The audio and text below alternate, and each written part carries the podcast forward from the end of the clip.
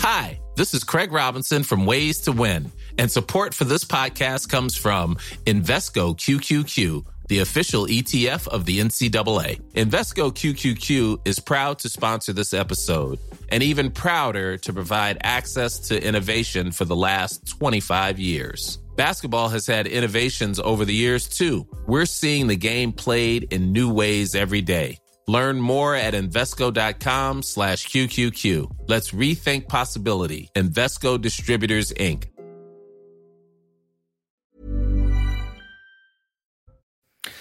La tension monte au lendemain de l'explosion dans un hôpital à Gaza. Joe Biden s'est rendu à Tel Aviv pour apporter son soutien à l'État hébreu. Le président américain dit avoir des preuves établies qui disculpent formellement Israël et qui valident la thèse d'un tir accidentel du djihad islamique. Israël autorise l'entrée d'aide humanitaire dans la bande de Gaza. Elle se fera depuis l'Égypte. Il s'agit principalement de nourriture, d'eau et de médicaments pour la population civile. L'État hébreu précise qu'aucune aide humanitaire ne pourra être envoyée à partir de son sol vers la bande de Gaza. Une journée de colère dans le monde arabe à l'appel du Hezbollah libanais. Des manifestations ont eu lieu dans plusieurs pays arabes qui accusent Israël d'être à l'origine de la frappe sur l'hôpital de Gaza. D'importants rassemblements ont eu lieu à Amman, au Caire, à Casablanca ou encore à Damas. Au Liban, les manifestations ont tourné aux affrontements. Et puis les alertes à la bombe se multiplient en France. Plus de 10 aéroports ont été évacués ce mercredi après de fausses alertes. Le château de Versailles a également été évacué pour la troisième fois en moins d'une semaine. Les auteurs seront retrouvés et punis, avait averti le ministre de la Justice.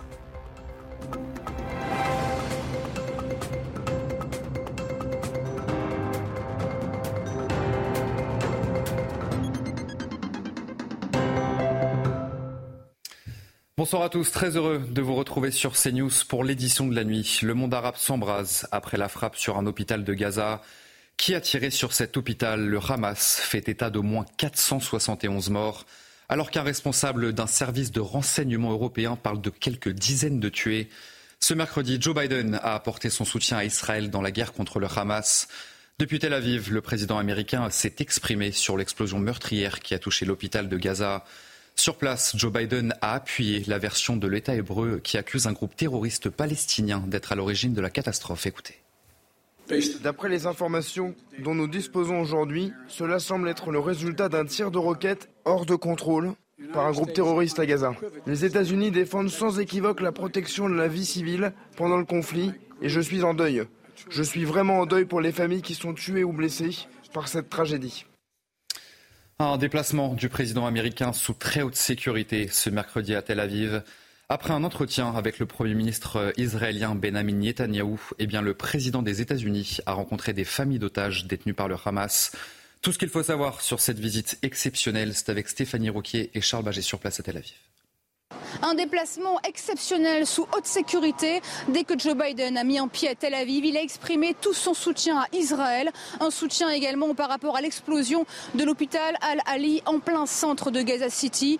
Le Pentagone a des preuves qu'Israël n'a pas attaqué l'hôpital de Gaza, a-t-il ajouté. Le président américain valide donc la thèse également avancée par l'armée israélienne, comme quoi ce drame aurait été causé par un tir raté d'une roquette du djihad islamique. Alors euh, sachez euh, qu'après une réunion élargie du cabinet de guerre, le président américain a rencontré des familles d'otages. Il leur a apporté toute sa solidarité. Puis, avant de repartir, Joe Biden a pris la parole une dernière fois à Tel Aviv en assurant qu'Israël aura tout le nécessaire pour protéger ses populations. Il a aussi assuré que de l'aide humanitaire allait être apportée via le passage Rafah. C'est le passage entre l'Égypte et la bande de Gaza. Il faut savoir que Washington travaillait depuis plusieurs jours pour créer cet accord. Et puis aux États-Unis, des manifestants ont occupé un bâtiment du Congrès américain ce mercredi. Ils exigent des élus et de l'administration Biden qu'ils fassent pression pour un cessez-le-feu à Gaza. La police du Capitole a interpellé plusieurs protestataires. Et justement, Israël a donc euh, autorisé l'entrée d'aide humanitaire dans la bande de Gaza. Elle se fera donc depuis l'Égypte. Il s'agit principalement de nourriture, d'eau et de médicaments pour la population civile. L'État hébreu précise qu'aucune aide humanitaire ne pourrait être envoyée à partir de son sol vers la bande de Gaza. Le récit de Godéric. Depuis dix jours, une centaine de camions est bloquée sur cette route. Le convoi attend de passer la frontière entre l'Égypte et la bande de Gaza, à Rafah.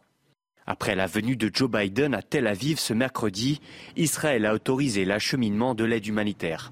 Seuls les transports de nourriture, d'eau et de médicaments sont concernés.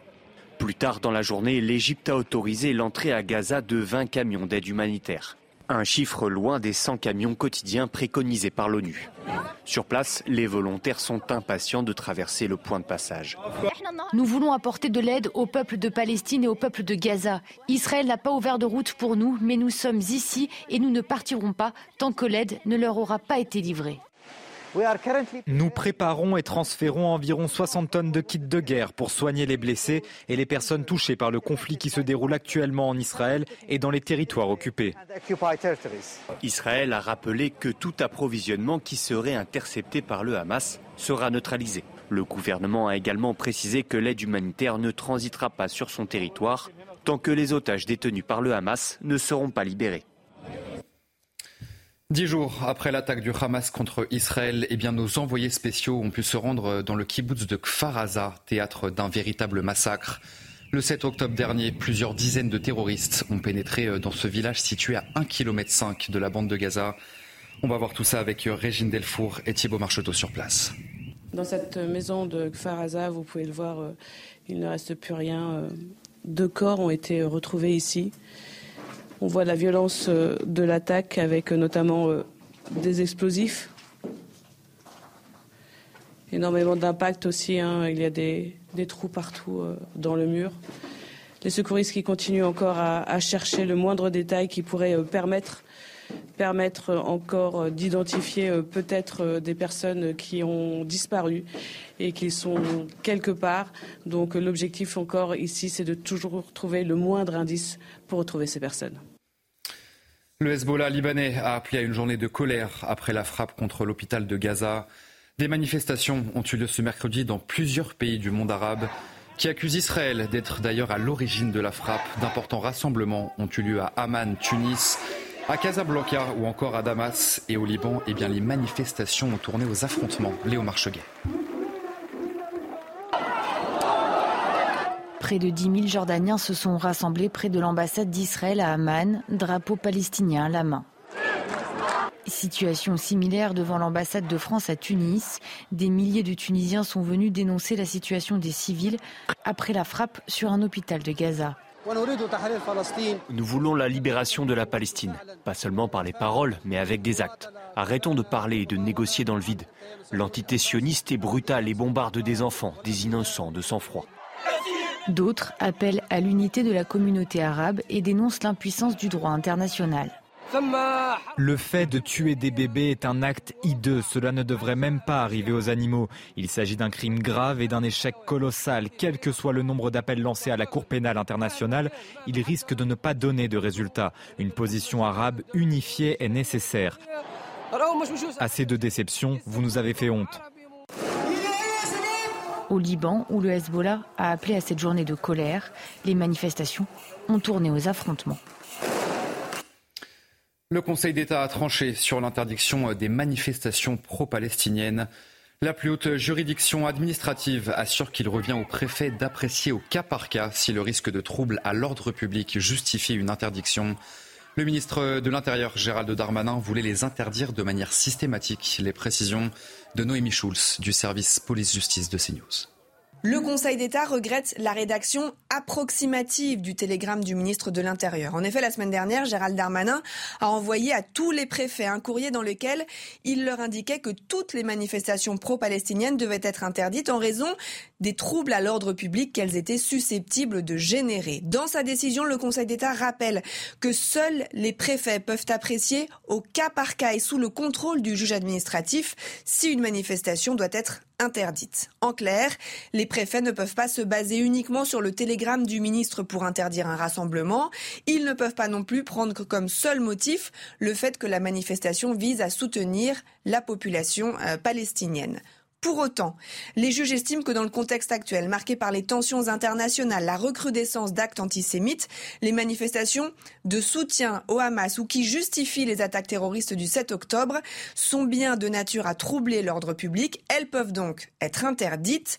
Le télégramme de Gérald Darmanin ne porte donc pas une atteinte grave et manifestement illégale à la liberté de manifester et à la liberté d'expression. Grosse frayeur à Cannes ce mercredi soir. Un homme a été arrêté par la police après avoir menacé un commerçant dans ses locaux avec un couteau. La victime, responsable d'un garage automobile, a repéré la présence de cet homme avec un tapis de prière. L'homme de nationalité marocaine a été placé en garde à vue pour apologie du terrorisme. Gérald Darmanin a remercié les forces de l'ordre pour cette interpellation. Le ministre de l'Intérieur qui s'est exprimé sur la menace terroriste au Sénat ce mercredi. Un attentat est déjoué tous les mois et demi sur le territoire, a affirmé le ministre de l'Intérieur. Écoutez. Et singulièrement la menace terroriste islamiste est extrêmement importante. 43 attentats islamistes déjoués par les services du ministère de l'Intérieur. Un tous les mois et demi.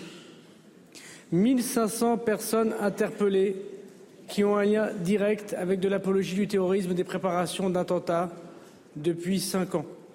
6 500 personnes par an que nous mettons sous technique de renseignement. Expulsion des 922 fichiers S irréguliers du territoire national. Il y en avait 1142, voilà 5 ans. 489 aujourd'hui encore sur le territoire national, dont plus de la moitié sont en prison. Et l'autre moitié sont soit en centre de rétention administratif, soit assignés à résidence soit en effet en contentieux juridique et j'espère que la loi immigration nous permettra d'aller plus vite, plus fort et plus ferme. Les alertes à la bombe se multiplient en France. Plus de 10 aéroports ont été évacués ce mercredi après de fausses alertes. C'est le cas notamment à Toulouse, Beauvais, Pau, Lille ou encore à Nantes. Le château de Versailles a également été évacué pour la troisième fois en moins d'une semaine. Le sujet de Kylian Salé, Laurent Sélarié, Jean-Laurent Constantini avec Mickaël Chaillot. De longues files d'attente dans les aéroports régionaux, à Lille, Toulouse ou encore Nice, les alertes à la bombe ont perturbé la journée. Ici à Nantes, 8 vols ont été déroutés et 8 autres retardés. Ça fait euh, une heure quoi, que j'attends, que j'attends. J'espère que mon vol va être euh, repris. Quoi. Et voilà, on prend son mal en patience, c'est compliqué. c'est un mal pour un bien, ça rassure tout le monde. Mais euh, ouais, j'aurais mal pris parce qu'à chaque fois que je pars en vacances, à chaque fois il y a des grèves ou à chaque fois euh, il y a un truc comme ça qui se passe, donc euh, un peu marre quand même. Le parquet de Nantes a été saisi. Dans tous les cas, il s'agit de fausses alertes à la bombe, de faux signalements effectués sur le site internet moncommissariat.fr à l'aéroport de Paris-Beauvais. Quatre vols ont été annulés. La situation est inédite. C'est la première fois que l'aéroport Paris-Beauvais euh, évacue l'ensemble de ses infrastructures. D'habitude, on a effectivement des situations de bagages abandonnés qui, euh, font que euh, des équipes de déminage viennent et qu'on évacue un des deux terminaux ou une partie particulière de l'aéroport. C'est assez régulier, mais une évacuation totale de l'aéroport, c'est une première. Ces fausses alertes ne concernent pas que les aéroports. Le château de Versailles a été évacué pour la troisième fois en cinq jours les établissements scolaires ont reçu 168 alertes à la bombe depuis la rentrée. Les auteurs de ces fausses alertes à la bombe seront retrouvés et punis, a averti le ministre de la Justice. Éric Dupont-Moretti promet des sanctions lourdes. Écoutez. Ces petits plaisantins, ces petits euh, guignols qui s'amusent avec euh, ces euh, menaces, fausses en l'occurrence, eh bien, ils seront retrouvés, ils seront punis. Les peines d'emprisonnement que prévoit le Code pénal, c'est évidemment des peines lourdes. C'est trois ans d'emprisonnement. On en vient à cette question. Faut-il expulser tous les étrangers fichés S du territoire français? Eh bien, la réponse est oui. Pour près de 9 Français sur 10, c'est le résultat de notre dernier sondage CSA pour CNews. Dans le détail, 98% des sympathisants de droite y sont favorables, 81% au centre et 77% à gauche. 357 incidents ont été recensés lundi lors de la minute de silence pour rendre hommage à Dominique Bernard. Ce moment de recueillement était organisé dans toutes les écoles de France. Un chiffre en hausse puisque Gabriel Attal avait annoncé mardi 179 incidents. Les précisions de Célia Barotte. Face aux incidents survenus euh, lors des euh, hommages rendus à Dominique Bernard et Samuel Paty, Gabriel Attal souhaite appliquer la tolérance zéro. Dans un nouveau bilan, le ministère de l'Éducation nationale fait état de 357 contestations et perturbations durant les temps d'hommage. Un bilan qui peut encore évoluer car les euh, signalements continuent à être faits conformément à l'instruction de transparence absolue donnée par Gabriel Attal. À titre de comparaison, en 2020, l'éducation nationale avait recensé 400 violations lors de la minute de silence organisée pour Samuel Paty. Alors dans le détail, par exemple, le 16 octobre 2023, selon des sources dans des établissements scolaires, un élève a déclaré durant l'hommage Si j'étais Al-Qaïda, je mettrais une bombe de suite. Un autre élève a crié dans sa classe Un prof est mort, c'est bien fait pour lui. Il y a aussi euh, deux élèves qui ont simulé des tirs d'armes pendant le temps de recueillement, ou encore un élève qui a prononcé cette phrase J'en ai rien à faire, moi je vais dire Allah Akbar. Le ministre de l'Éducation nationale a donc réaffirmé que tous les signalements font désormais euh, l'objet d'une saisine systématique du procureur de la République et d'une procédure disciplinaire pour les élèves concernés. Pour les cas les plus graves qui s'apparentent à des menaces ou à de euh, l'apologie du terrorisme, une exclusion immédiate des élèves est demandée au chef d'établissement sans délai. On en vient à ce témoignage d'un collègue de Dominique Bernard quelques instants avant le drame. Eh bien, ce professeur a échangé avec lui dans les couloirs du lycée Gambetta et il s'est confié à nos confrères du Figaro, Godéric Bay. Il n'imaginait pas que ce seraient ses derniers mots. Dans le hall du lycée, Dominique Bernard s'est confié à un de ses collègues, également professeur de lettres. Les deux hommes ont évoqué la situation entre Israël et la bande de Gaza. C'était un sujet qui nous préoccupait tous les deux. Je ne pense pas le trahir en disant qu'en l'état, le conflit israélo-palestinien nous paraissait insoluble, avec des responsabilités partagées. Les enseignants ont également parlé de leurs élèves, mais aussi de la difficulté d'enseigner la littérature. Il m'a parlé plusieurs fois ces dernières années de la difficulté de transmettre. C'est ce qui le préoccupait, du manque de goût pour la culture, de l'ignorance et du manque d'attention en classe. On est tombé d'accord pour dire que c'était de pire en pire. Avant de se quitter, Dominique Bernard a glissé à son collègue On court à la catastrophe. Quelques instants plus tard, le professeur fait face à l'assaillant armé d'un couteau. Il a eu une manière de réagir beaucoup plus sage que n'aurait été la mienne. C'était quelqu'un de profondément pacifique et doux. J'aurais aimé l'aider, j'aurais aimé être là pour lui. Ces obsèques auront lieu demain à la cathédrale d'Arras, en présence d'Emmanuel Macron. Deux jours après l'attentat de Bruxelles qui a coûté la vie à deux Suédois, un hommage a été rendu aux victimes ce mercredi. Les premiers ministres belges et suédois étaient présents lors de cette cérémonie et ils ont tous les deux déposé des fleurs à l'endroit où l'attentat a eu lieu. Mathieu Deves, Olivier Gangloff avec le récit de Kylian Salé. Dans une ambiance pesante, les deux premiers ministres arrivent sur les lieux de l'attentat. Le dirigeant belge porte un maillot de l'équipe suédoise dans la main. Le premier ministre suédois, une écharpe de supporter de son pays Côte à côte, Alexander De Croo et Ulf Christerson écoutent quelques notes d'un violoncelliste.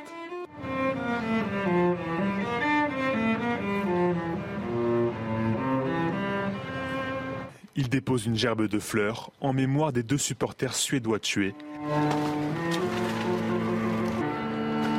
Les deux hommes se recueillent quelques instants. Des dizaines de Bruxellois suivent l'hommage, certains en colère, d'autres bouleversés. Je suis euh, moi-même une survivante de l'attentat dans le métro et euh, je suis de nationalité suédoise. Donc euh, je pense que on revit un peu ce qui s'est passé en 2016. Je trouve qu'ici le gouvernement est de nouveau à responsabiliser parce qu'il y a des centaines et des centaines d'ordres d'expulsion qui ne sont pas exécutés en Belgique. Et ça, c'est un problème grave. Et ça ne changera pas. Deux affiches ont été installées sur les vitres du bâtiment touché. On peut y lire Courage au peuple suédois et tous unis contre le terrorisme. Vous restez avec nous sur CNews tout de suite, votre journal des sports. Et on ouvre ce journal des sports avec de la Ligue des champions féminines et l'exploit du Paris FC face à Wolfsburg. Les franciliennes se sont imposées 2 buts à 0 sur la pelouse des Allemandes. À la 38e minute, le Paris FC ouvre la marque grâce à Julie Dufour avant que Louise Fleury ne scelle la victoire de son équipe en toute fin de match. Énorme exploit des Parisiennes qui, pour leur première participation en Ligue des Champions, eh éliminent tout simplement les finalistes de la dernière édition. Et puis un autre club de Paris l'a emporté en Ligue des Champions féminines. Il s'agit du Paris Saint-Germain. À domicile, les Parisiennes l'ont emporté 3 buts à 1 face à Manchester United. Lique Martens ouvre la voie pour les Parisiennes dès la 17e minute de jeu et au retour des vestiaires. Eh bien, Manchester United va égaliser à la 47e minute avant que Martens ne s'offre un doublé une minute plus tard seulement. À la 57e, Sandy Baltimore donne un avantage définitif à son équipe. Et on va écouter ensemble Grace Guilloro, qui est milieu de terrain du PSG, et forcément très satisfaite de cette qualification. Écoutez. C'était important pour nous de, se qualifier. On a eu un premier match euh, compliqué là-bas. On savait qu'au euh, parc, chez nous, à la maison, il fallait, fallait gagner à tout prix. Ce soir, c'est chose faite, donc euh, satisfaite, soulagée. Très satisfaite euh, du résultat et du match. On est le Paris Saint-Germain, on a envie de jouer la Ligue des Champions, forcément on avait cette petite pression sur les épaules, mais aujourd'hui on a montré qu'on méritait de, se qualifier. On a fait les efforts qu'il fallait, ça a demandé beaucoup d'énergie. Toute l'équipe a bien travaillé toute la semaine. On le savait, il fallait, sortir un gros match ce soir et c'est chose faite. Allez, du football toujours dans ce journal des sports et nouveau coup dur pour Neymar, victime d'une rupture du ligament croisé antérieur du genou gauche. Son ménisque a également été touché. Le Brésilien était sorti sur civière mercredi lors de la rencontre Brésil-Uruguay. Le joueur d'Alilal en Arabie Saoudite devrait subir une intervention chirurgicale qui l'éloignerait des terrains pendant plusieurs mois. Et puis on va terminer avec un mot de tennis, ce journal des sports. Et Gaël Monfils qui a triomphé ce mercredi à Stockholm. Le Français désormais 140e mondial l'a difficilement emporté face au Hongrois Martin Fiskovic une victoire en 3-7 de la Monf, 2-6, 6-2, 7-5. Mon fils, euh, qui n'avait plus joué depuis près de deux mois, n'a pas raté son retour à la compétition. Un succès qui le qualifie pour le deuxième tour de ce tournoi de Stockholm. Il affrontera au prochain tour l'Autrichien Philippe Milosic, 181e joueur mondial. Allez-vous euh, rester bien avec nous sur CNews. On se retrouve dans un instant pour un prochain journal. La tension monte au lendemain de l'explosion dans un hôpital à Gaza. Joe Biden s'est rendu à Tel Aviv pour apporter son soutien à l'État hébreu. Le président américain dit avoir des preuves établies qui disculpent formellement Israël et qui valident la thèse d'un tir accidentel du djihad islamique. On en parle donc dans un instant dans notre prochain journal. Je vous souhaite une très belle nuit à toutes et à tous sur CNews. Retrouvez tous nos programmes et plus sur cnews.fr.